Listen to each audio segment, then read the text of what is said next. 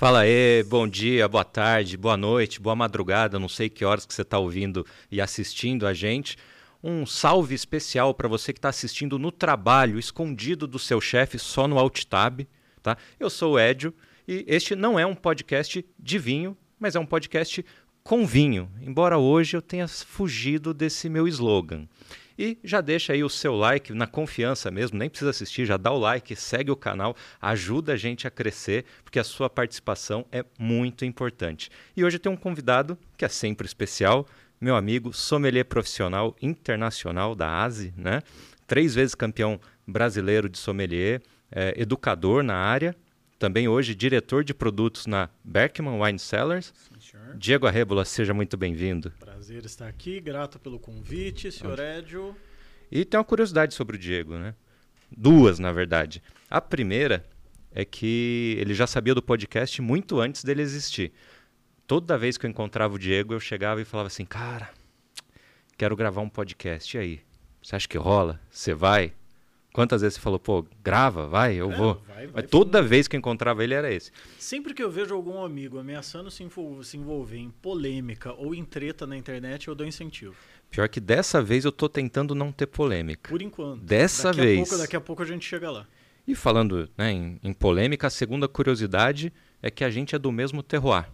Exatamente. E falando em mesmo terroir, sempre é fundamental e muito importante a harmonização regional, harmonização por semelhança. Até por isso, eu trouxe aqui um queijinho de pipoca para oh, harmonização. Aí sim. Agora sim. Porque falando no terroir joseense, não tem como não ter um queijinho de pipoca na harmonização. Nós somos de. é, se conseguir abrir. Nós somos de São José dos Campos, embora agora todos baseados em São Paulo. Mas o Diego é do, do norte, da apelação, né? Sim. E eu sou, sei lá, da zona oeste de São José. Eu sou de São José Norte, de, de Santana. E você é de que bairro? Jardim das Indústrias. Jardim das é ali é oeste, né? É oeste, centro, sei lá. Cara, muito pedaço. bom. Olha só, quanto assunto importante para esse podcast, Quantas né? coisas relevantes. Cara, agora esse aqui você matou a pau, cara. Vou até pegar um aqui, que é o seguinte. Para quem não conhece, e, e a gente percebeu que as pessoas aqui não conheciam tão bem assim quando você não comprar pipoca. Bem, não, não conhecia, não sabe. Não, acho que, é que não. Te, é, igual, igual não tem. Mas quando você vai comprar pipoca em São José dos Campos, vem esse queijinho, que é o que? É um parmesão? É um queijo provolone. Meia cura, um queijo meia cura É um queijo de Minas, provavelmente, Exatamente. ali, né? Ali da fronteira Aquele queijo de terroir. queijo Minas tipo parmesão. Isso. E ele vem com um pouquinho de pipoca. E todas as crianças não querem a pipoca querem o queijo. E o sonho de criança era falar assim: me vende um saco de queijo. De queijo. Eu não quero a pipoca, só eu quero só o queijo. E o Diego, nossa, agora, pô, me melhor episódio de todos. Quando eu fui fazer faculdade em Jacareí, em frente à faculdade tinha uma carrocinha, um pipoqueiro que vendia o saquinho só de queijo, um saquinho menor. Vendia hum. no mesmo preço, vendia no mesmo preço do saco de pipoca. Óbvio que aquilo dava um prejuízo gigantesco. Né? Claro. Né? Então, depois de alguns meses, ele interrompeu a venda.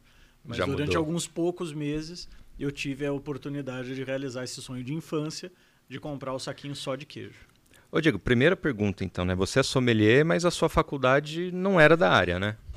É, que eu que você trabalhei, trabalhei em outras áreas, né? Eu venho de outras áreas. Eu passei pela faculdade de Direito, depois Comércio Exterior. Antes disso, eu fiz é, reparador de equipamentos eletrônicos no Senai. Caramba. Fiz técnico em contabilidade, em administração, trabalhei em banco, trabalhei em assistência técnica de trator. Uh, isso, sim, trator, Caterpillar. Uh, e comecei a trabalhar em restaurante por uma necessidade. Eu estava sem trabalho, eu precisava pagar as contas, tinha filho pequeno em casa. E acabei me interessando pela área. Seu contato com vinho foi no restaurante ou você já, sei lá, foi de família já, já consumia? Mais no restaurante. É, meu pai, meu avô, vira e mexe, meu pai se empolgava de tomar vinho porque fazia bem para a saúde, comprava uma garrafa aqui, outra ali, mas não era um consumidor de vinhos. Uhum. É, num determinado momento ele resolveu ter uma adega, então ele comprou um móvel, uma estante, começou a comprar vinhos no supermercado que ele trabalhava para colocar ali, mas vinhos mais simples, vinhos mais baratos e que ficavam ali, porque já era vinho fino ou ainda vinho de mesa? Vinho fino, mas vinhos mais mais, mais simples, simples, né? É, tá. Almaden, marcas mais mais populares. Uh, ficavam ali, ele não bebia. ficavam ali só para armazenar. Uh, então, vinho não era parte do meu dia a dia em casa. Foi algo que eu tive contato, mas fui efetivamente conhecer e me interessar e provar quando, quando eu passei a trabalhar em restaurante. E no restaurante você começou a fazer curso para porque você se apaixonou e quis seguir ou, ou, foi mais uma necessidade de, pô, preciso crescer aqui dentro? Mas no restaurante eu era cumim, né? Uhum. O cumim é o, é o aspônia do restaurante, é o estagiário, né? o ajudante do garçom. A minha função principal era limpar a mesa e fatiar pão por cover. Uhum. Uh, o restaurante que eu trabalhava, né, que eu não vou citar o nome aqui para não denegrir a imagem, mas que é um restaurante de culinária variada e, e, contemporânea em um shopping de São José dos Campos. E, e, leva o nome de uma região. E leva o nome de uma região produtora de vinhos. Uh, eu trabalhava dois horários, né, almoço e jantar, com direito a uma única refeição por dia. Então eu entrava meio-dia, saía às três da tarde, voltava às sete da noite, ia até onze horas, meia-noite. Uh, e esse intervalo de quatro horas nós não tínhamos vale transporte para voltar para casa. Eu recebia dois por dia. E também era um intervalo que se eu fosse para minha casa de ônibus, E o tempo voltasse, de voltar, você chegou, deu oi mãe e volta. Ficava né? lá uma horinha, duas horinhas e voltava. Então, como era num shopping, eu ficava no shopping, tinha uma livraria no shopping, né, na época siciliano, que depois virou Saraiva, e você podia ir lá na livraria e ler à vontade. Eu sempre li muito desde criança. Então eu pegava livros variados para ler, ficção, literatura e tal, e comecei a ler livros da, da área, né, da gastronomia, vinhos, charutos, café e tudo mais. E vinho foi uma coisa que me chamou muito a atenção. Uh, em grande parte pelo fato de vinho ser um assunto praticamente inesgotável. Eu sempre fui uma pessoa curiosa, eu sempre fui uma pessoa generalista, eu gosto de estudar e de aprender muitas coisas. E vinho não é uma única coisa. Estudar vinho é estudar várias coisas é estudar gastronomia, cultura, idiomas, geografia. geografia, biologia, química. E em cada um desses tópicos que você vai entrando, se abre mais um universo debaixo daquilo. Então aquilo me interessou, me cativou, me chamou a atenção, mas a decisão de trabalhar com isso foi uma decisão também pragmática. Por olhar para o mercado naquele momento no interior, ali em São José dos Campos, você conhece bem, e não ver ninguém fazendo aquilo no momento. Nenhum restaurante tinha sommelier, não havia profissionais especializados em vinho, havia gente interessada, havia uma outra loja aqui e ali, havia uma ABS, que é Vale do Paraíba, que no momento ainda era muito incipiente, não fazia um trabalho tão forte, tão sólido. Uh, então eu vi ali uma oportunidade de me desenvolver profissionalmente, de me posicionar profissionalmente e, claro, de, de pagar as contas. Então foi um misto entre a paixão, o interesse, gostar daquilo e a decisão pragmática de ver naquilo uma oportunidade profissional para ganhar. Isso foi mais ou menos em que ano que você começou? Isso foi exatamente em 2004. Tá. Então estamos e, caminhando para 20 anos de profissão. E aí você sai de São José para estudar e, e, trabalhar? Como que, ainda, como que a carreira... Eu ainda fiquei em São José 2004, 5 e 6, né? São José é Vale do Paraíba. Uh, em 2004, nesse restaurante. Em 2005, um restaurante que não tem mais, é, que inaugurou no Aquários, que se chamava Nau Capitânia, lembro, falecido lembro, Fernando lembro, Costa. Lembro. Uh, eu entrei lá na inauguração e fui cara de pau, né, de procurar o dono. Olha, eu entendo de vinho, se eu precisar de alguém para cuidar da adega, então ali eu já iniciei como sommelier da casa. Então montei uma cartinha de vinhos, que tinha ali 50, 60 rótulos, cuidava do clube do uísque da casa. Dali eu tive a oportunidade de gerenciar uma casa em Igaratá, uh, de um empresário que investiu ali para atender o público dos condomínios, então era um, uma casa num padrão legal. Uh, e daí eu vi a oportunidade de ir para outra cidade. Naquele momento foi a decisão de, poxa, eu vou para São Paulo, e São Paulo, ok, é onde tudo acontece, mas é ser mais um, né, num mercado onde eu ainda não sou ninguém, ou vou para uma outra cidade. Daí num breve estudo ali de como, como estava o mercado naquele momento, eu vi em Campinas uma oportunidade relevante. Campinas é uma cidade que tem um setor de bares e restaurantes muito dinâmico, com muitas casas e sempre abrindo coisas novas, uh, perdendo para poucas capitais do Brasil. Uh, então eu fiz essa escolha de naquele momento ir para Campinas. Ainda passei um ano em Campinas gerenciando um restaurante.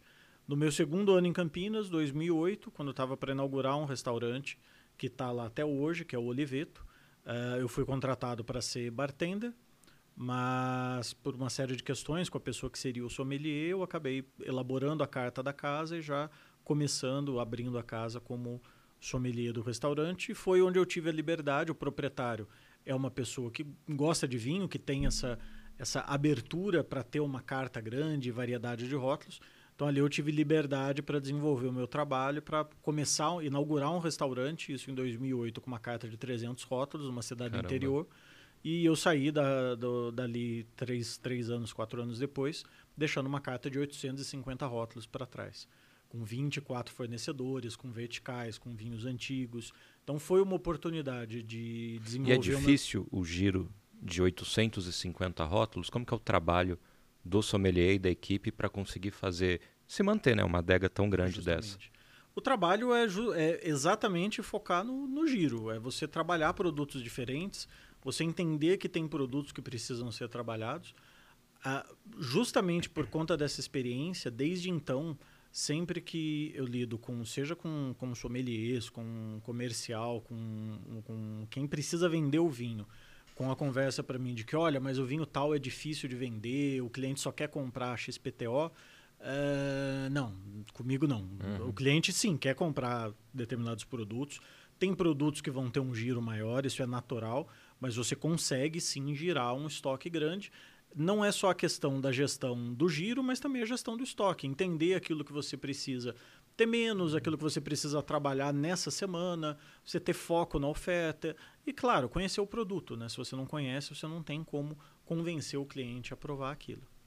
Ô Diego, e infelizmente a gente não, não faz ao vivo ainda o Tanino Cast. É gravado e vai para o ar. Uh, então a gente não tem a participação do chat, mas eu abri uma caixinha de perguntas no Instagram e, cara, o seu teve um monte de mensagem por que será, né? Vinho, Diego, né? Então, os perfis se conversam, aí, né? Ainda é a sua, ainda é a Faz sentido, né? Ninguém sabe quem é o Edio, né? Mas aquele outro cara todo mundo sabe.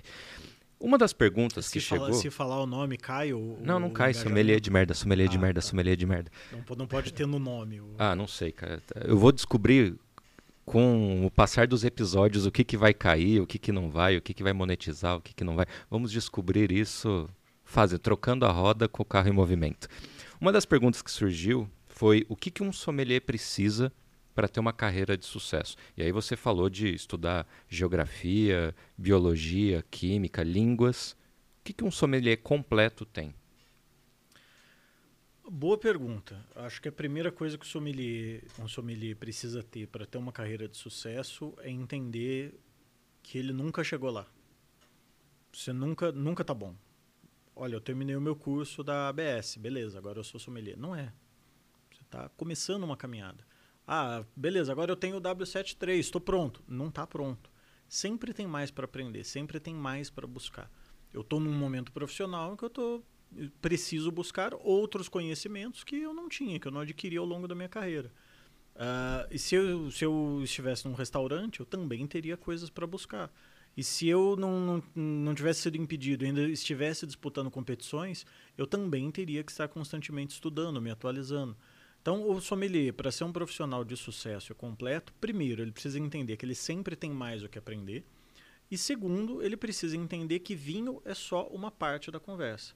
Porque um profissional completo, ele sabe do vinho, mas ele sabe da gestão, ele sabe do Excel, ele sabe fazer conta, ele sabe uh, redigir um texto adequadamente, ele sabe editar uma carta de vinhos, é, enfim, tudo aquilo que, e, que envolve a gestão do negócio. Bom, e hoje nós dois trabalhamos muito com internet, precisa saber se comunicar. Também. Não dá para ser um sommelier muito. Ah, você pode até ser uma pessoa reservada, mas precisa falar em público, precisa Justamente. comunicar, né? Justamente. E e aí falando em comunicar, você sai do salão e vai para a área da educação. É, uh, restaurante é uma coisa que é muito bacana. Na minha opinião, você não é um sommelier completo sem a passagem pelo restaurante. Por mais que você seja um sommelier muito bom, com experiência de loja, de, de consultor, o que seja. Mas sem a passagem a vivência do restaurante completo, você não é. Porque o restaurante te ensina muitas coisas. Inclusive, essa semana eu estava conversando isso com uma amiga que ficava chateada quando eu falava que ela ainda não era completa porque faltava porque não isso. Era do... E agora ela começou e agora ela entendeu, agora ela é realmente, agora eu estou entendendo. Então, o restaurante é uma experiência muito valiosa e muito importante. Uh, porém, é uma experiência que te limita numa série de coisas, pessoais e profissionais. Né? Os horários são exigentes, uh, existe um teto aí para remuneração, existe talvez meia dúzia de restaurantes no Brasil todo, onde existe espaço para um sommelier de nível internacional e bem remunerado, uhum. remunerado de acordo. Então, por, por isso tudo te limita e até por isso a maioria dos profissionais mais veteranos de salão saem do salão e vão atuar como consultores, como educadores e tudo mais.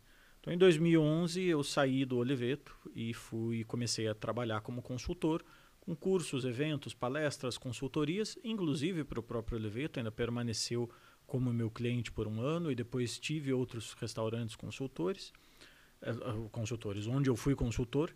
Uh, e daí surgiram algumas oportunidades de voltar a atuar uh, uh, como funcionário né, em empresas, mas aí em funções de gestão, em funções executivas, especificamente no Pobre Juan, uhum. que eu fiquei durante três anos como é, um, primeiro como consultor e depois como diretor de vinhos e bebidas para o grupo todo, e agora na Beckman, onde, onde eu estou. e no meio disso tudo, a parte da educação, né, porque o conhecimento é muito interessante adquirir conhecimento, mas ficar sentado em cima dele não, não, não tem utilidade nenhuma. Então, é importante você multiplicar, é você comunicar, em parte, aquilo que a gente faz na internet, de seja através de memes, seja através de um conteúdo como que vinha esse, você está comunicando conhecimento. Mas no meu caso, daí eu optei, até por eu já ter um histórico de, de educação como educador em outras áreas da, da minha vida, uh, por também enveredar por esse caminho no vinho. Então passei a dar aula no curso de sommeliers profissionais da ABS, ainda sou professor. Inclusive as pessoas perguntam se o Diego me deu aula, e eu sempre falo que não, que é por isso que até hoje eu não sei fazer as coisas direito, né? e aí você é muito focado nas aulas de, de serviço, né? Muito por conta no... também de, dessa experiência vasta em, em restaurante é, no, e bater nessa tecla de do quanto o salão Sim. forma o profissional, né? É, no caso da ABS, os sommeliers de, de, de ofício, a, a, o espaço que eles têm lá são nas aulas de serviço. Uhum. Então, eu dou aulas de serviço nos módulos do curso profissional da ABS. Aí eu sou também educador certificado pela Wine and Spirits Education Trust para os cursos W7 nível 1 e 2. Uhum. E também sou educador certificado do, pro, da Wine Scholar Guild para os cursos uh, French Wine Scholar. Legal. Falando um pouquinho das competições, como que foi participar do, do, primeiro campeonato e como que é uma competição de sommelier? O que, que é analisado? Como é que funciona? Conta pra gente aí.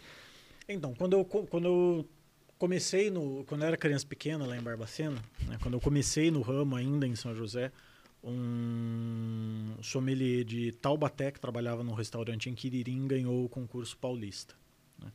Aí imediatamente ele teve oportunidade e foi contratado por uma casa de São Paulo. Uh, e aquilo, um amigo que trabalhava como vendedor numa importadora comentou comigo, foi algo que uma informação que ficou. E quando eu comecei a ter acesso aos cursos e tudo mais, ainda que eu não estivesse fazendo os cursos, né, na época não tinha curso da ABS no interior, uh, eu ouvia falar dos concursos, eu pensava, poxa, tá aí um, um caminho eu não tinha naquele momento a pretensão, a ideia de sair de São José ou sair do interior e vir para São Paulo. Uh, mas ao mesmo tempo eu entendia que para eu evoluir profissionalmente eu precisava me destacar profissionalmente, chamar a atenção do mercado para o meu trabalho. Eu vi nos concursos um caminho para isso. Né? Poxa, se eu, uh, se eu estudar, se eu me preparar, eu consigo ter um bom desempenho, me sair bem me destacar num concurso desse e alcançar um, um, destaque no mercado. Então foi uma decisão também estratégica nesse sentido. Claro, tem o lado competitivo, que eu gosto, curto a competição. Uhum. Né? É, Deus não, não me agraciou com habilidade para os esportes, mas esse é o meu esporte, competição de sommelier. Então, quando eu entrei no curso de sommelier, a primeira turma do curso de sommelier profissional da ABS no interior iniciou em 2009 em Campinas. Quando eu entrei no curso, eu já entrei estudando focado em participar em concursos de sommelier. Então, em 2009 teve um concurso paulista, que foi o primeiro concurso que eu disputei, que eu fui vice-campeão. E no dia do concurso, eu fui informado que na semana seguinte já tinha um concurso brasileiro. Né?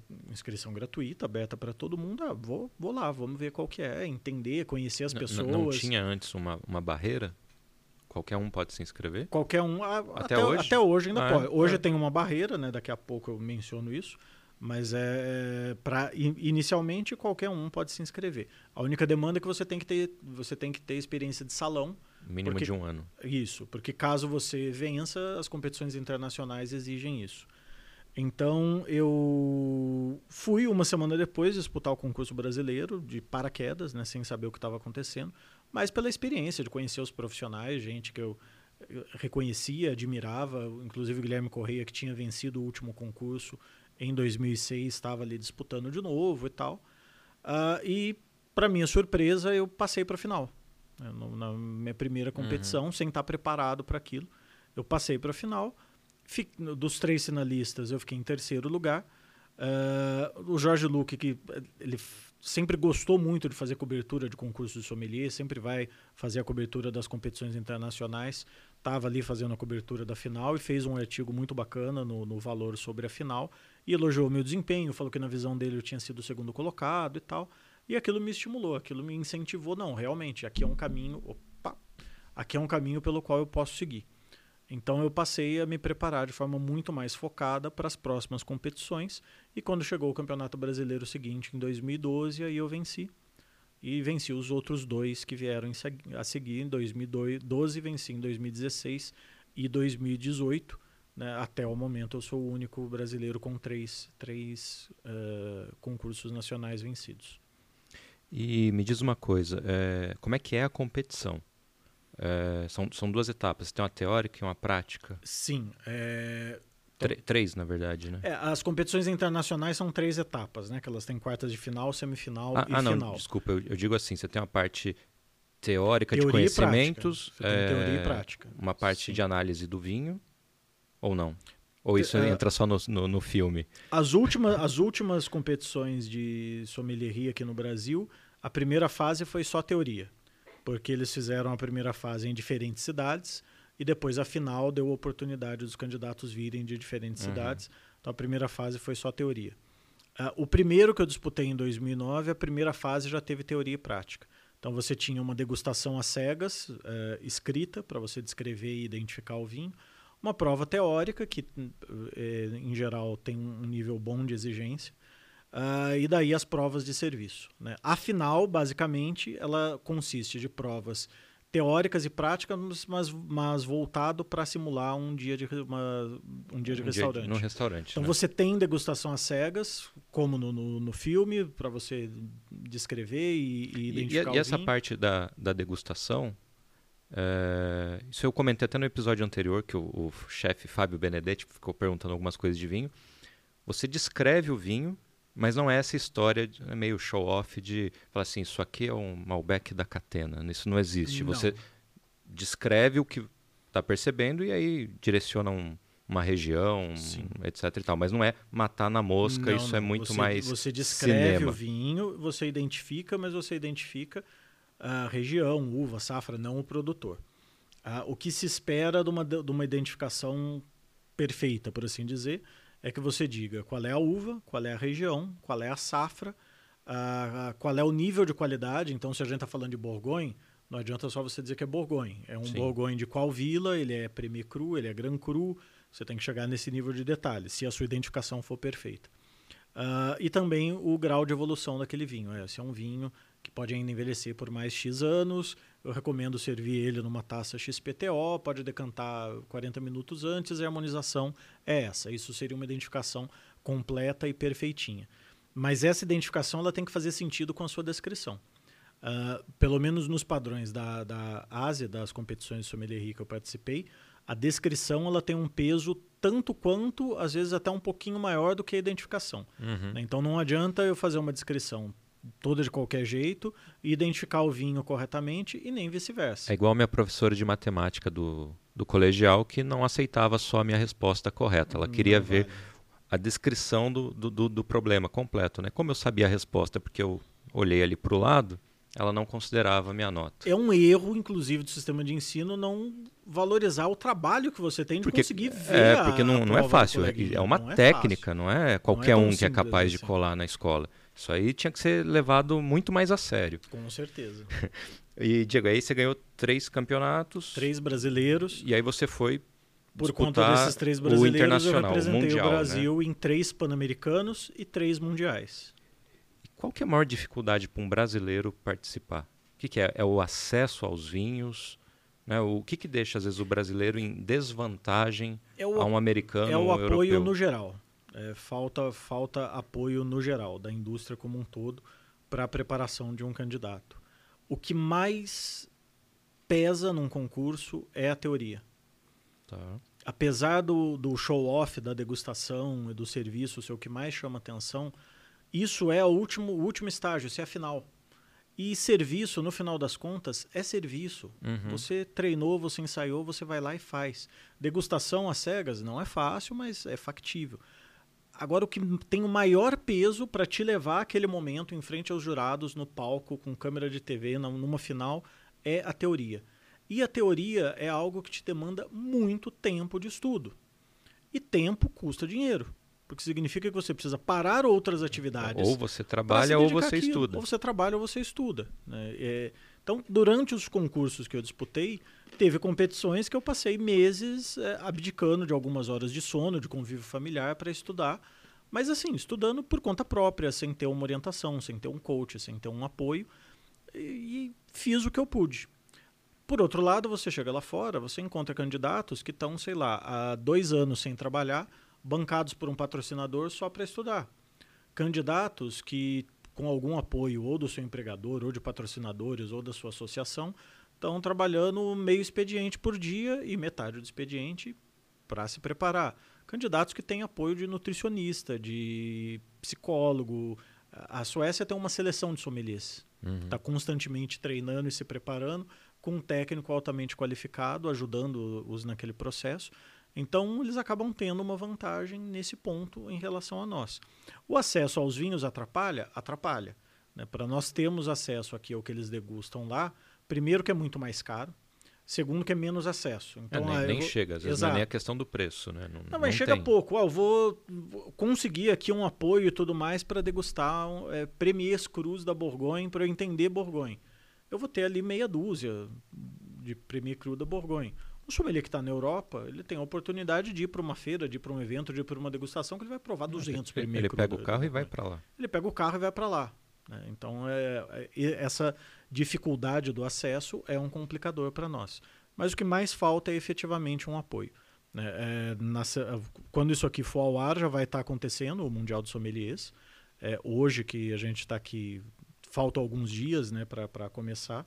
Eu estou ajudando como eu posso na preparação do nosso candidato, que é o Luiz Otávio, uhum. é, que eu sou milho do Emiliano, e que ele descobriu que ele vai disputar o Mundial há dois meses atrás.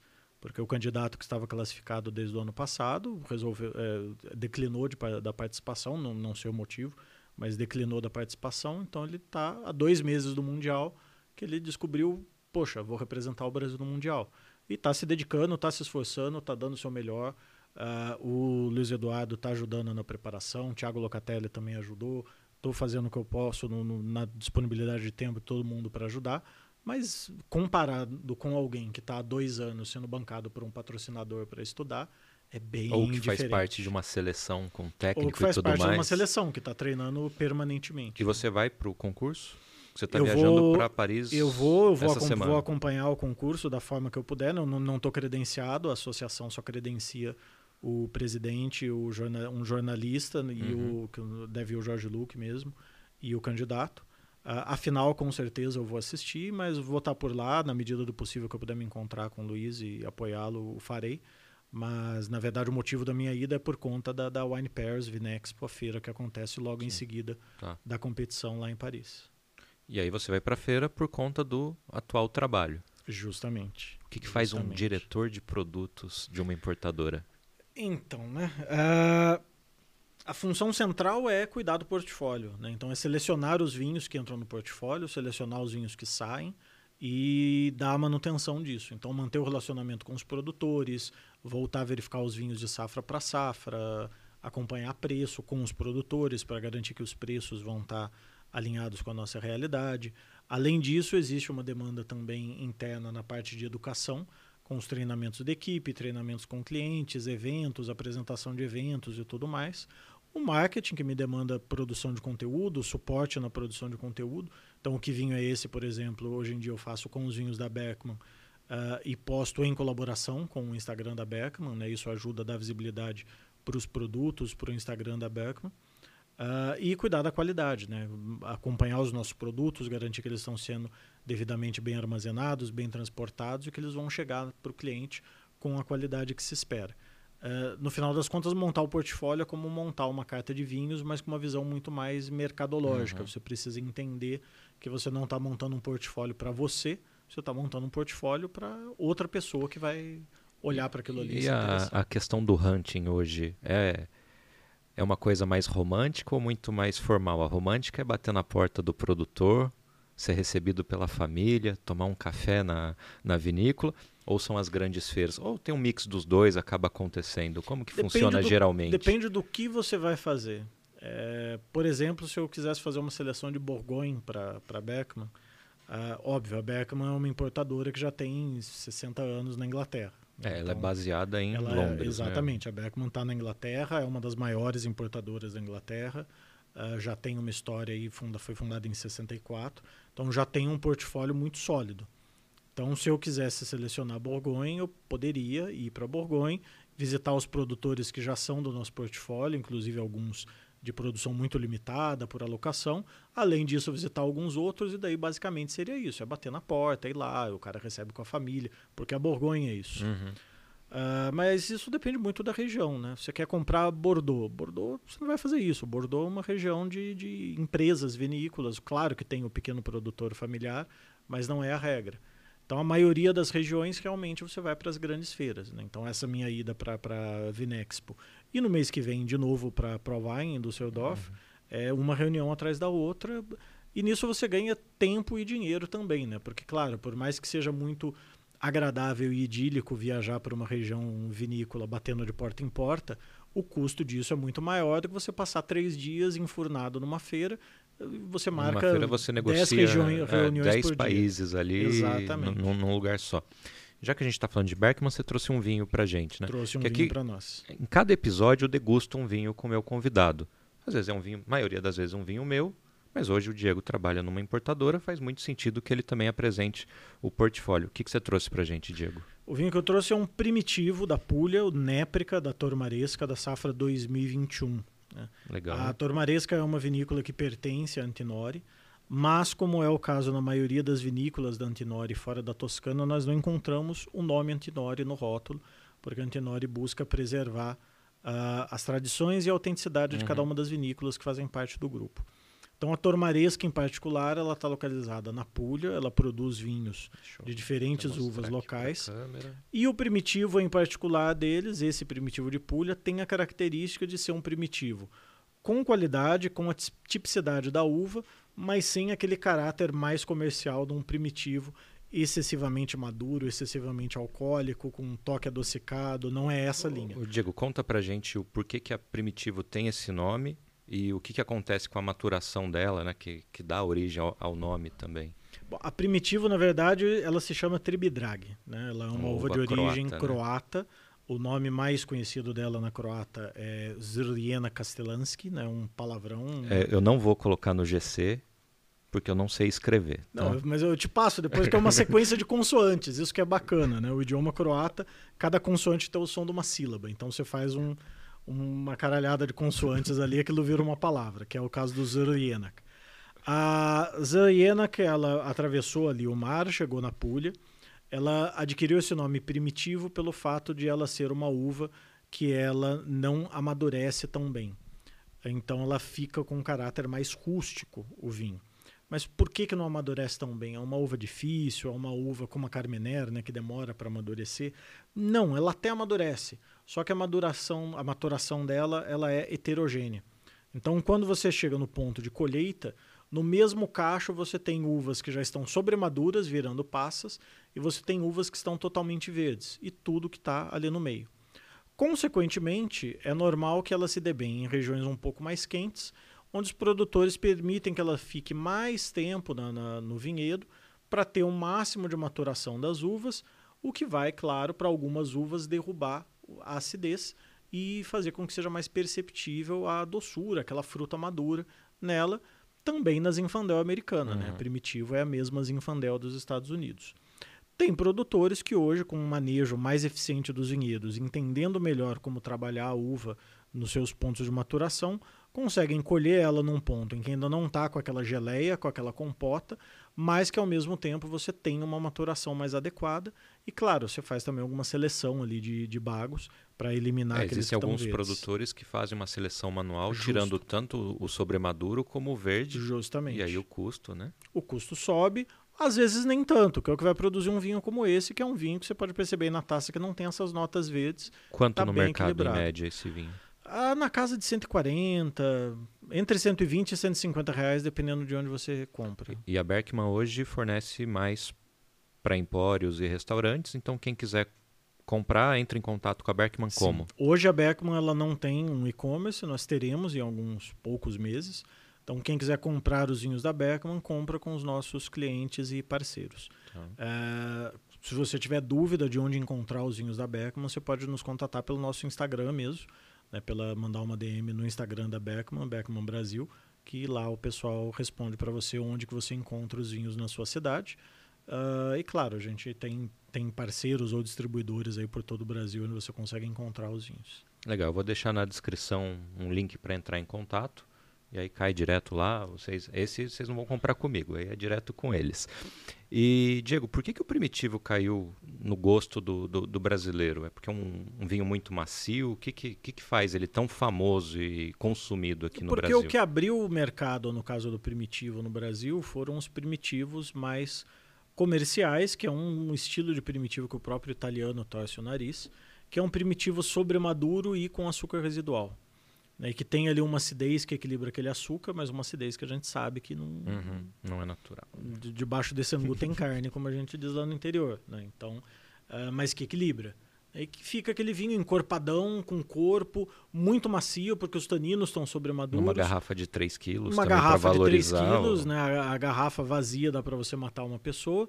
Uh, e com aquele açúcar residual que é muito o estilo do Zinfandel comercialzão americano, e a mesma explicação pela qual o Zinfandel fez sucesso nos Estados Unidos. É porque existe um público com esse paladar mais adocicado, que gosta desse estilo de vinho. E nada de errado nisso. Existe o seu público, é, pode ser uma porta de entrada para a pessoa depois conhecer outros estilos de vinho. A questão é que no posicionamento de preço de alguns primitivos nesse estilo, você acaba atingindo um público que tem mais grana e que poderia estar tá bebendo vinhos bem melhores, mas que acaba investindo em vinhos que são um pouco mais simples, mas que tem essa característica da redondeza, da maciez, da doçura. Não é o caminho pelo qual a, a, a Tormaresca busca caminhar nos seus vinhos. Uhum. Busca entregar vinhos, uh, ainda que tenham um corpo, né, como o Torticoda ou o Carubo, que são os dois primitivos acima, mas que tem mais elegância, mais finesse do que esses estilos mais adocicados que a gente conhece. Legal. Cara, ainda sobre o portfólio da Berkman, o que, que tem de diferentão lá? A gente foi num churrasco e você levou um chacoli. Um chacoli. Foi a primeira vez que eu tomei, porque nunca fui para a região e, e eu acho que é o único, talvez, no Brasil importado, pelo menos desde quando eu comecei a consumir vinho. Em, em, todos esses anos nessa indústria vital. Exatamente, isso nunca me aconteceu. E o que mais tem de diferentão que você acha, pô, isso aqui é bacana para é, conhecer? O, o, portfólio da Beckman na Inglaterra conta com muita coisa uh, fora da caixinha, porque é um portfólio de, sei lá, 2.000, 2.500 rótulos.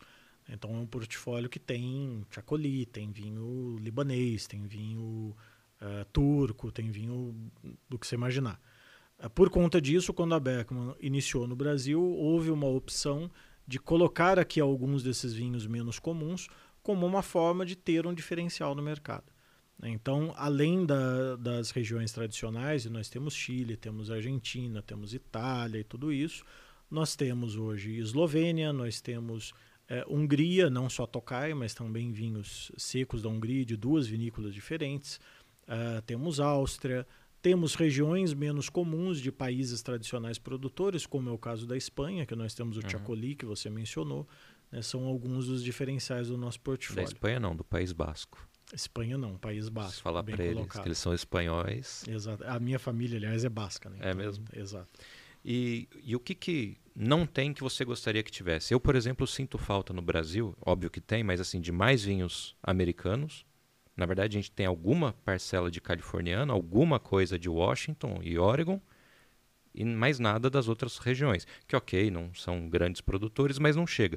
E México, por exemplo, que nada mais é do que a Califórnia é, México, do Sul. México, uh, os vinhos são um pouco caros. Uh, você até acha hoje algumas coisas com qualidade no México, mas os, os preços são elevados.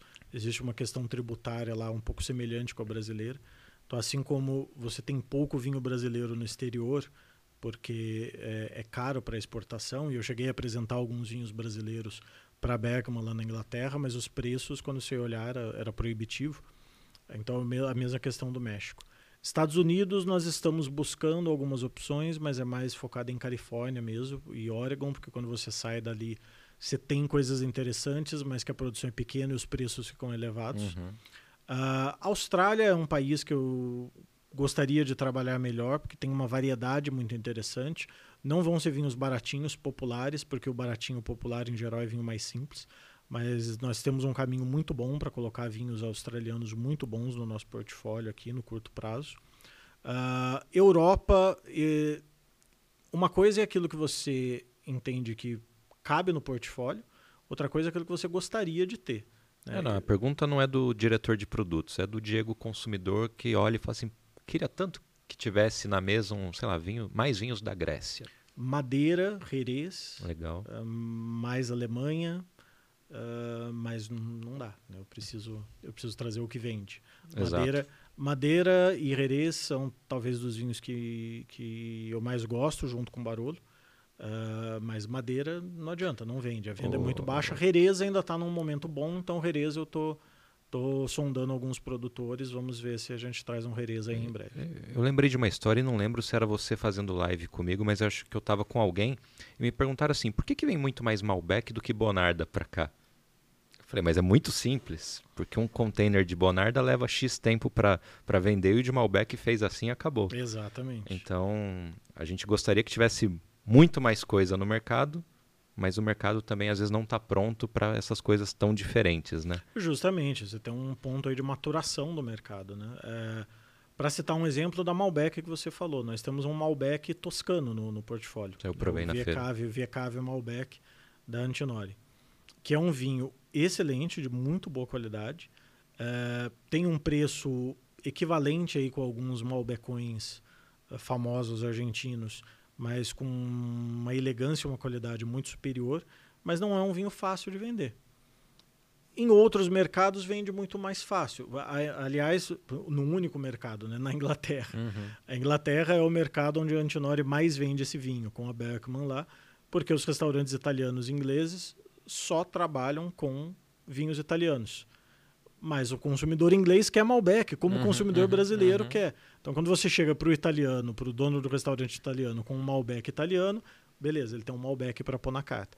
Aqui no Brasil ainda existe essa resistência uh, do empresário e principalmente do consumidor Sim. ao restaurante que tem a carta temática. Então, uh, sei lá, deve ter meia dúzia de quatro ou cinco restaurantes que têm uma carta exclusiva com vinhos do país de acordo com a sua gastronomia em geral, mesmo restaurante português, japonês, o que seja, vai ter lá o Malbecão, vai ter o lá o Carmené. japonês, inclusive, tem bastante vinho argentino. Japonês, inclusive, né? tem bastante vinho argentino. O... É, eu fui fazer piada e esqueci que eu ia te perguntar. Que beleza. É... Uma pergunta que as pessoas fazem, né? Qual é a diferença do sommelier e do enólogo?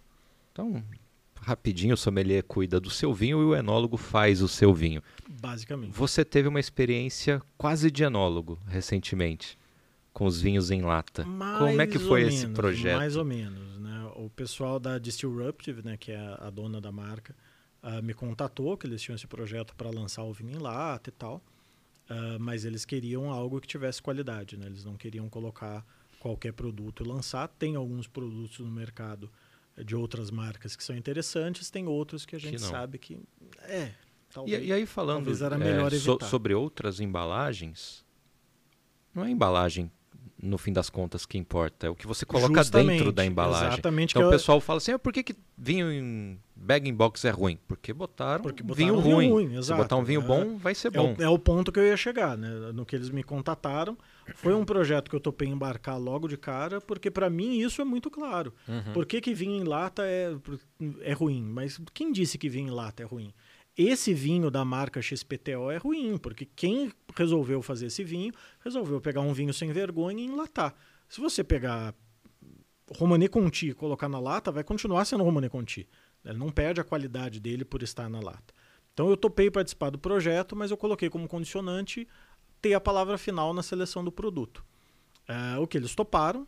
E daí, na hora de selecionar o produto, nós entendemos que, olha, gente, é, é um vinho em lata, é vinho, tem safra, a lata é safrada, tem corte, a gente coloca todos os detalhes lá na lata, mas a gente precisa manter uma certa estabilidade no estilo de ano para uhum, ano. Uhum. Como que a gente vai fazer isso? Então a opção foi por ao invés de fazer vinhos varietais, fazer vinhos de corte. Se eu me comprometo com o consumidor num varietal, olha, esse tinto aqui, área em lata, é Syrah de ano para ano a qualidade da Syrah vai variar Sim, e vai variar tremendamente no Brasil. Ótima, safra horrível. Exato, porque o nosso clima tem uma variação muito grande ainda. Então, para garantir é, a, essa estabilidade de estilo, nós optamos por fazer corte. E daí esses cortes sou eu que faço. Então aí é que entra a brincadeira de enólogo, que óbvio, isso é um, uma ínfima parcela uhum. do que faz o enólogo. Todo o trabalho de recepção, de cuidado das uvas, de vinificação, de garantir que a vinificação ocorra adequadamente até o final, depois clarificação, estabilização, tudo isso é feito pelo enólogo lá na vinícola. A única coisa que eu faço são os cortes. Então eu recebo todos os varietais que as vinícolas têm disponíveis para nós, faço ali as diferentes misturas, os diferentes cortes, uso o corte justamente para complementar aquilo que eu preciso no vinho, sem precisar de nenhuma interferência química. Então, ah, tá faltando acidez aqui. Tem como pôr um pozinho de pelim-pim-pim ali e corrigir essa uhum. acidez. Não, eu pego aqui uma outra uva, um outro vinho que tem uma acidez maior, coloco ali 5% e vou fazendo esse ajuste fino. Então, a última safra diária que foi para o mercado para fazer os três tranquilos, né? o tinto, o branco e o rosé, eu parti de uma base de 46 é, eh, vinhos, 46 varietais, Caramba. alguns repetidos, mas com leveduras diferentes, sim, sim. de vinhedos diferentes, para fazer ali os diferentes cortes até chegar nos três cortes finais. E aí o último do tinto, qual foi o, o corte? O último tinto ele ficou Pinot Noir, Merlot, Cabernet Sauvignon e Cabernet Franc. Não entrou rebo nesse ano? Não entrou rebo porque quase não tem rebo no Brasil. No, na primeira safra nós tínhamos 70% rebo e 30% é, Eu lembro Pinot que ele Noir. era majoritário, né? Exato, mas a primeira safra ela foi praticamente um, um, um lote experimental. Né? É, se eu sair pegando todo o rebo que tem no Brasil, sei lá, não, dá, não deve dar 10 mil litros de vinho. Tá. E hoje a gente está num momento em que a gente faz um milhão de latas no ano. Né, dos, quatro, dos quatro vinhos. Então não, não, você não tem rebo suficiente para fazer diferença no corte. Para eu comprar uma uva que faz um vinho bacana, como eu entendo que é o rebo, e para jogar ela perdida no corte só para colocar o nome no rótulo, não, não faz sentido, não né? Não faz sentido. Muito bom, Diego. Mandaram um monte de perguntas nas caixinhas, como eu disse, e uma delas eu achei interessante no seguinte: tem esperança que o brasileiro vai beber mais vinho branco e rosé do que tinto? Eu acho que pode a gente pensar de duas formas, né? Beber mais branco e mais rosé, mas passar o tinto nem no mundo é assim nessa proporção, né? Olha, o gosto é esse gosto por beber mais branco ou mais tinto, isso é cíclico, né? Uh, alguns países no mundo ainda produzem mais branco do que tinto e consomem um pouco mais. Até coisa de 30 anos atrás, no Brasil se bebia mais branco do que tinto. Em é outros, em outros ah, é países também. Legal. Então isso é cíclico. É, eu percebo um aumento maior no interesse do público por brancos e rosés. Eu percebo cada vez mais um entendimento no público e sempre começa pela ponta, começa pelo, pelos, é, pelos enófilos mais avançados, pelos caçadores de unicórnios e tudo mais. Eu percebo nesse pessoal um interesse cada vez maior nos brancos e nos rosés e um entendimento de que esses vinhos são tão uh, amplos e com tanta qualidade quanto os tintos. Né? Então eu acho que é uma é, existe uma tendência de aumentar o consumo. Não vejo no curto prazo uma inversão nesse, nesse, nessa lógica de consumo, mas eu vejo com um interesse maior, cada vez maior do público, sim. Esses enófilos mais avançados, eles contribuem para difusão da informação? Exemplo, hoje está uma moda, hoje, né, uma moda de 2, 3, 5 mil anos de vinhos naturais. Mas você percebe que era uma galera mais avançada, com mais conhecimento que foi buscar e hoje está disseminado. Você acha que esses enófilos fazem um, um trabalho interessante nesse sentido?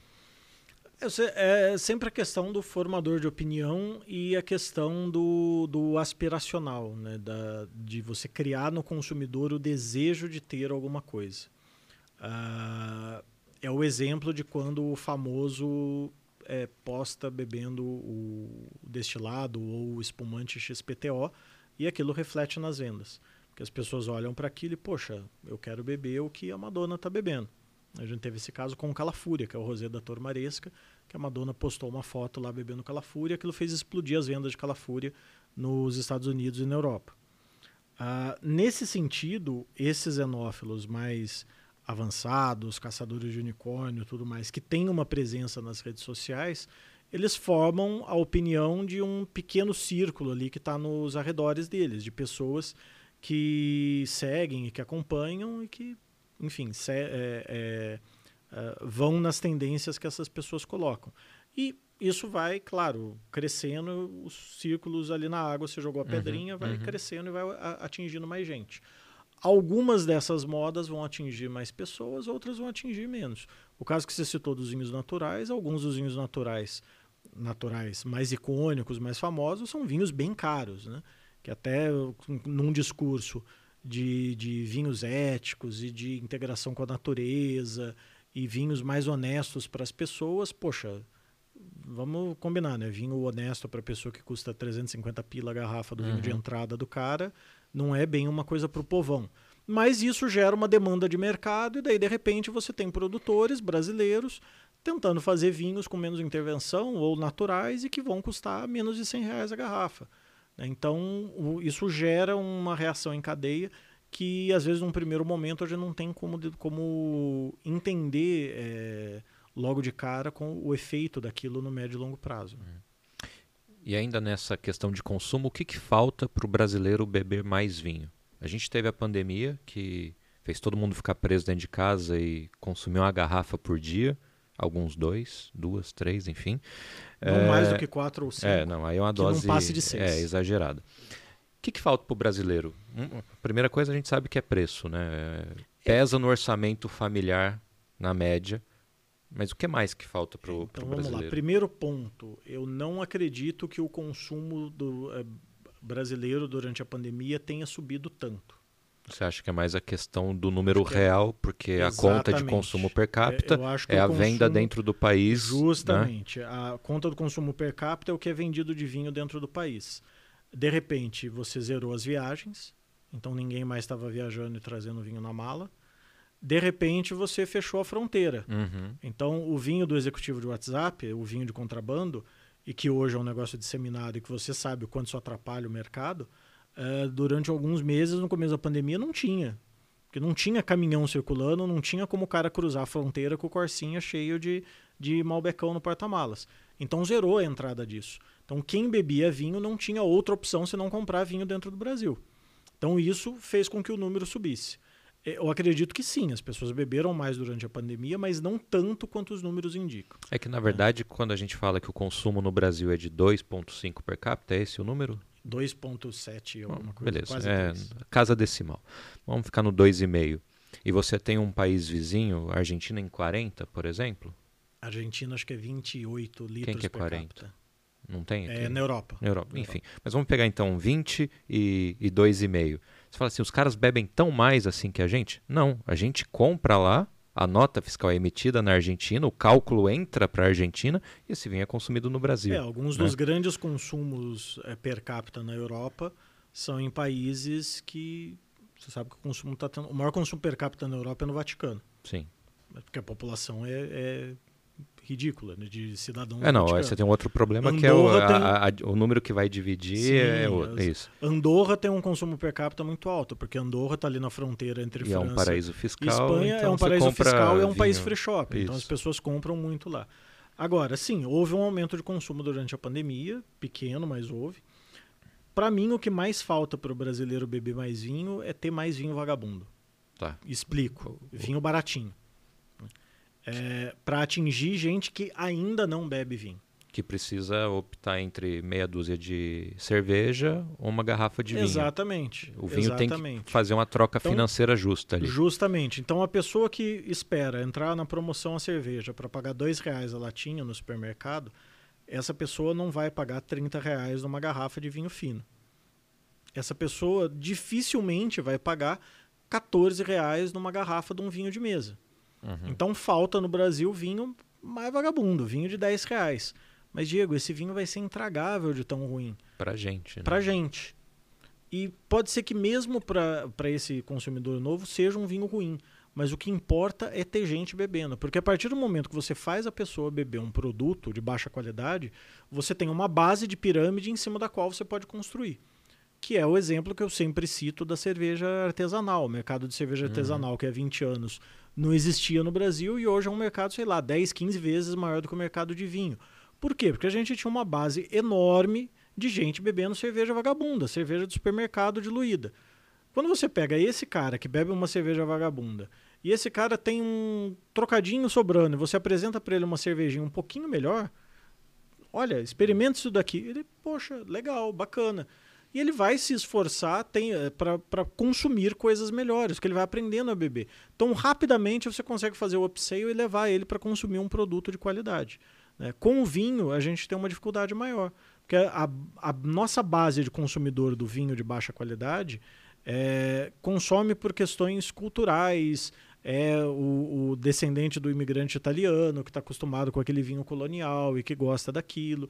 Então a gente está constantemente brigando para roubar a fatia da pizza um do outro. Então eu quero diminuir aqui o vinho de mesa para aumentar o vinho fino e a gente cresce pouco a nossa base. Então falta isso, falta a gente trabalhar mais para crescer a base com um produto barato e acessível, independente da qualidade, óbvio. Não estou defendendo que a gente tenha vinho é, de má qualidade para quem. Não, ótimo. Se pudesse ser um vinho Se excelente pudesse um vinho de boa por 10 qualidade, reais, ótimo. Mas o que falta Mas hoje é um precisa ser vinho barato. de 10 reais. Falta um vinho de 10 reais para menos, para concorrer efetivamente com a cerveja. Ou que seja um produto à base de vinho, sei lá, um coquetel misto, whatever. Mas algo que crie na pessoa referência de que, olha, eu, eu Esse tô aí bebendo já me um deu vinho. ressaca só de imaginar, hein, cara. Ô, Diego, a gente começou a falar do descaminho. Vamos destrinchar um pouquinho esse assunto? Bora. Rolou uma polêmica aí recente. É, O negócio está descarado, né? Tá descarado. O, o que era Tá um, descarado. um negócio feito não por baixo dos panos, porque sempre foi muito, muito às claras. Sim.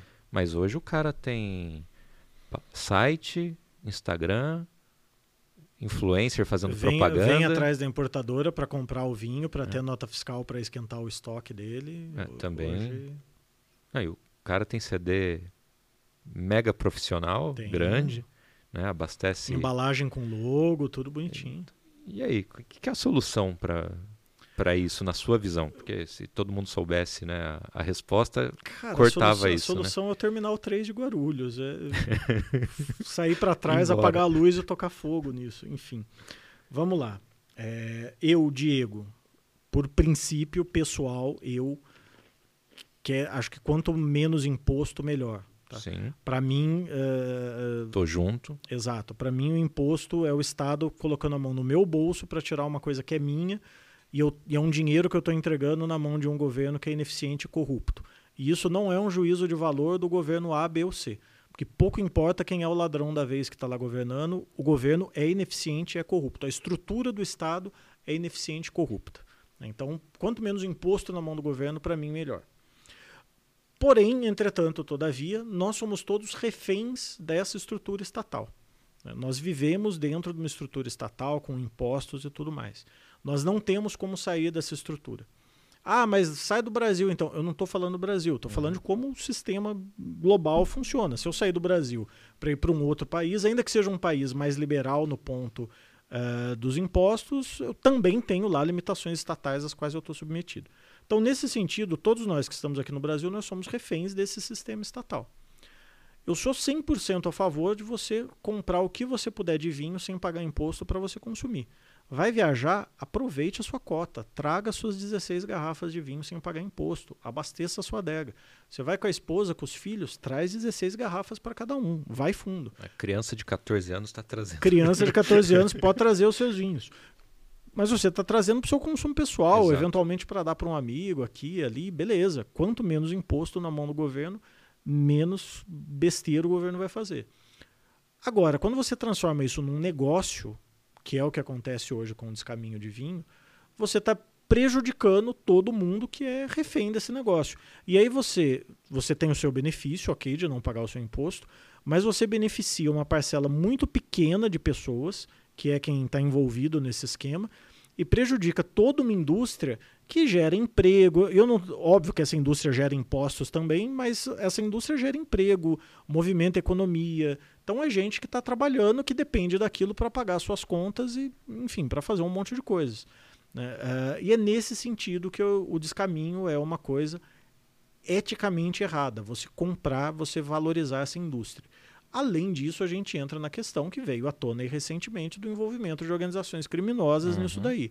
Né? Então, ao mesmo tempo que você critica o ladrão do colarinho branco, o político que está lá sendo corrupto, ao mesmo tempo que você critica o traficante que está na boca, na esquina da sua casa, vendendo droga para as criancinhas, você tem que criticar o cara que está vendendo vinho de descaminho que está entrando através das organizações criminosas que nós sabemos muito bem quais são. E daí, quando você chama atenção né, em, em, em rede social do, da figura XPTO, a figura XPTO vem respondendo na DM, que nem respondeu lá pro Didu. Ah, não, mas isso eu, tô, eu que trago na minha mala, eu faço o que eu quiser com isso. Não, não é. É o que você traz na sua mala por lei. Você só pode consumir, você não pode vender.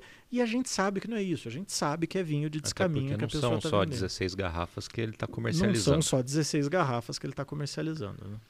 E tem uma questão sanitária também, né, Diego? Na questão que eu não consigo dizer, supondo que isso aqui fosse um fruto de descaminho, se é um vinho original, adulterado, em quais condições ele foi armazenado.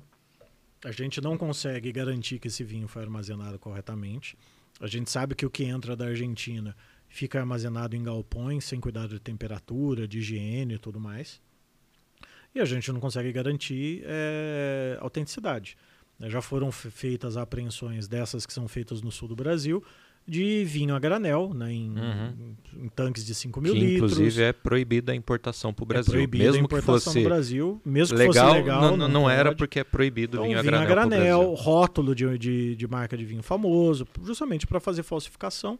Nós temos com frequência esse problema, no caso da Beckman, apesar de nós não termos nenhum vinho uh, argentino ou chileno que normalmente passa por isso, nós temos esse problema com o Tinhanello, que é o grande ícone Sim. do Antinori.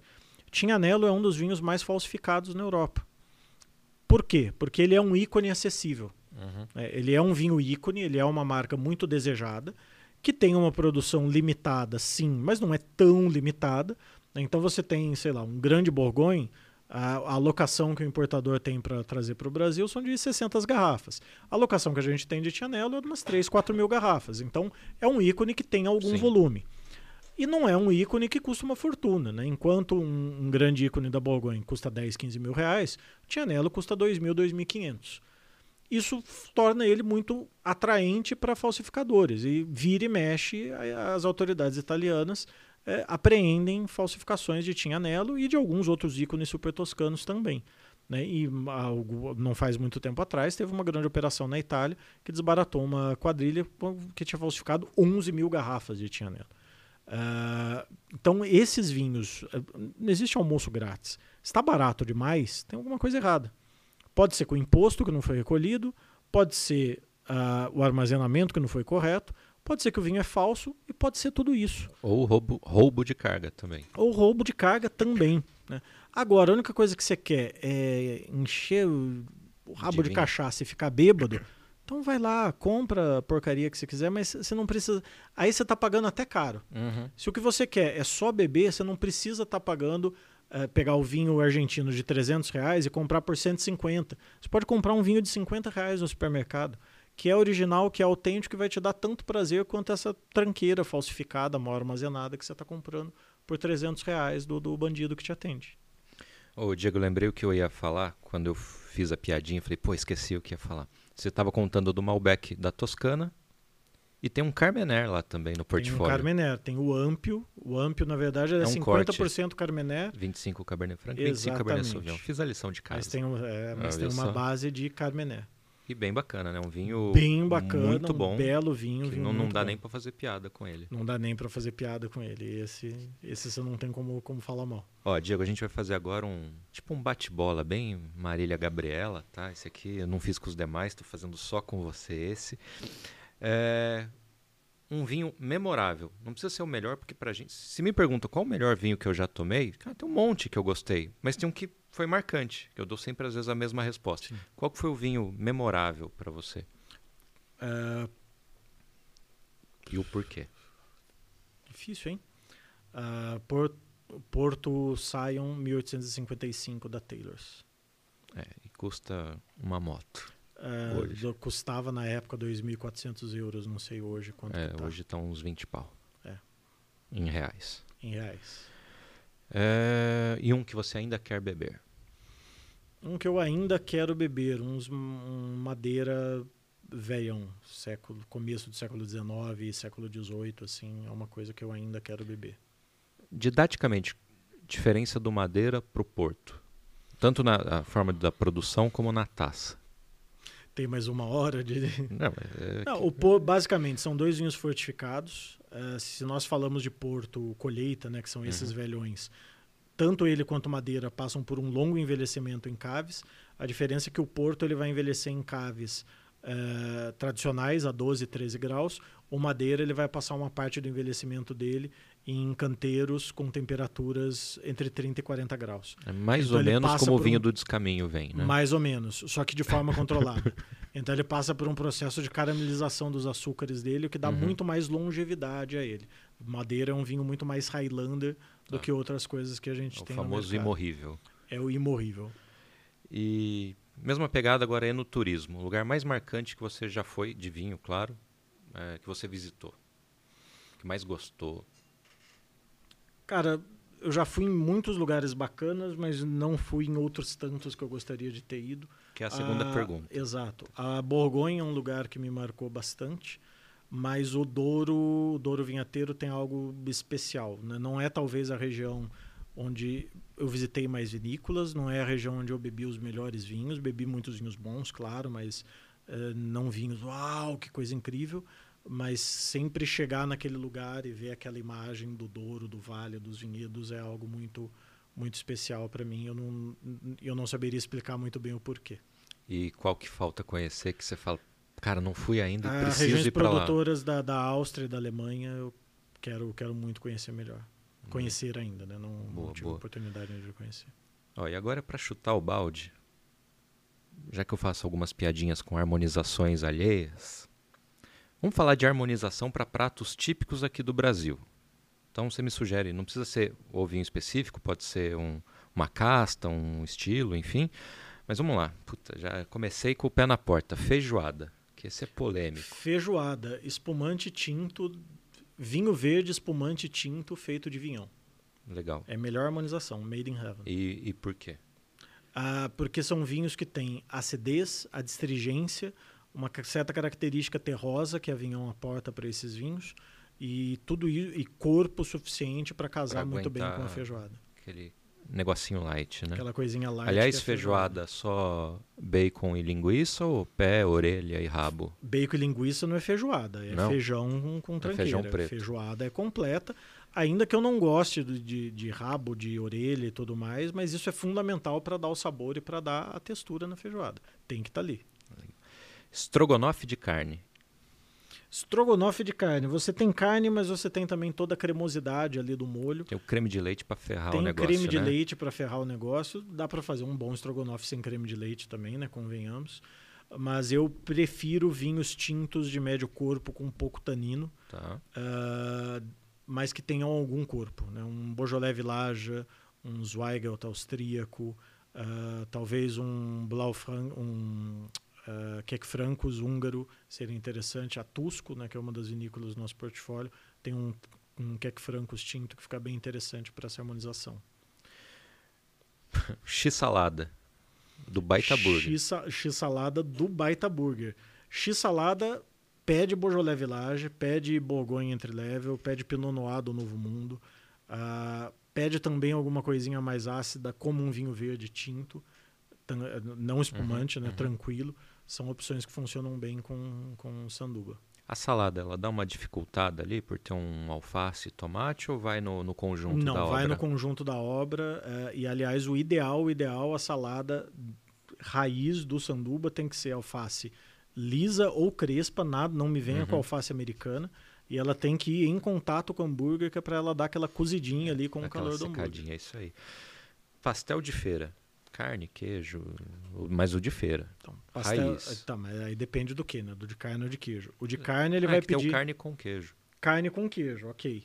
Eh, de novo a gente vai cair em tintos mais leves e frescos. De novo a gente cai na versatilidade. Mesmo na fritura você iria num, num, tranquilo? Eu iria num tranquilo. Eu iria num tranquilo ah, que tivesse escolha, uma boa acidez. Um, um espumante. Espumante robusto. também funciona. O espumante Pela um espumante, um espumante rosé funciona, mas é que além da friturinha você tem ali a carne, você uhum. tem o uhum. queijo ali dentro também que mexe um pouco nessa brincadeira. Um espumante com um pouco mais de corpo, talvez um espumante rosé, um espumante desse sem degorge, seria uma opção, mas eu, Diego, preferiria um tinto mais frutadinho um área tinto cairia boa, bem. Boa, boa, com latinha na feira, isso aí. Legal, boa. Feira. Cara, frango assado de padaria, sabe o televisão de cachorro? Sei. Aquele lá, com batata, que é onde cai o, a gordura do frango na batata. Desse aí que eu tô falando. Alvarinho português, vinho verde, alvarinho. Uh, um Bourgogne branco, sul da Bourgogne, né, um Puy Fuissé, alguma coisa assim. Uh, seriam opções interessantes. E para fechar com chave de ouro, e sushi? Sushi, e sashimi. Ah, sushi boa. é com Malbec. 12 meses de madeira Mas não pode mínimo. ser qualquer Malbec, né? Não é qualquer Malbec, tem que ser aquele que vocês estão Fermentado na barrica aí. do... Fermentado na barrica e, de carvalho. Mas aí se eu fosse na sua casa, o que, que você ia me servir se a gente pedisse aí um, um japa no delivery? Então, sushi é, para harmonização é muito, muito, muito difícil você cravar um vinho. Porque a variação que você tem ali de não é só o chari, não é uhum. só o arroz. Você precisa ver para qual é o peixe, quais são os demais elementos ali. Via de regra, pensando em versatilidade, eu sempre acabo optando por brancos que tenham uma boa acidez e um pouco de açúcar residual, como um bom Riesling do Mosel, uhum. que funciona bem nessa, nesse tipo de situação. Mas não é uma resposta final. Isso depende do sushi, depende do, do, do dos ingredientes todos que você tem ali. Daria para fazer um belo evento de vários tempos, né? Dá para fazer um evento um de vários com... tempos com vários sushis para cada vinho, inclusive dá para achar um sushi que vai harmonizar com o malbecão. Boa. Diego, tem uma tradição aqui no programa, embora seja um programa jovem de dois dias ou terceiro episódio esse, que é o convidado assina a rolha e deposita num vaso que eu vou pegar aqui. Deixa eu te dar a rolha e pegar a eu caneta. Eu conseguir assinar esse negócio desse tamanho. É difícil, né?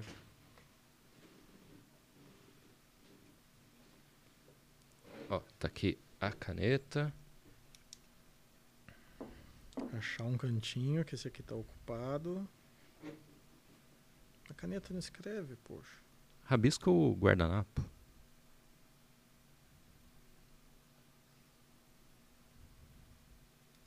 Tá aí. Aqui, ó, deposita aqui. Então agora a gente já tem três rolhas no vasinho aqui do Tanino Cast. O baú da felicidade. O baú da felicidade. Tem que encher aquele vaso. É a meta. Eu não paro o podcast enquanto não encher o vaso. Nem que eu tenha que fraudar, mas eu vou encher esse vaso. Tá certo. Diego, Acho cara, justo. muito obrigado pela presença. Obrigado pelo convite. Papo muito legal. É... Sigam né, o canal, se inscrevam, curtam, comentem aí o que vocês acharam desse programa, assistam os demais. Agora já vai ter mais outros dois se você chegou aqui pela primeira vez. E no quarto episódio eu vou conversar com Maurício Schwartz. Ele é apresentador de TV, produtor da área gastronômica. Vai ser um papo bem bacana também. Vejo vocês no próximo episódio. Valeu, saúde.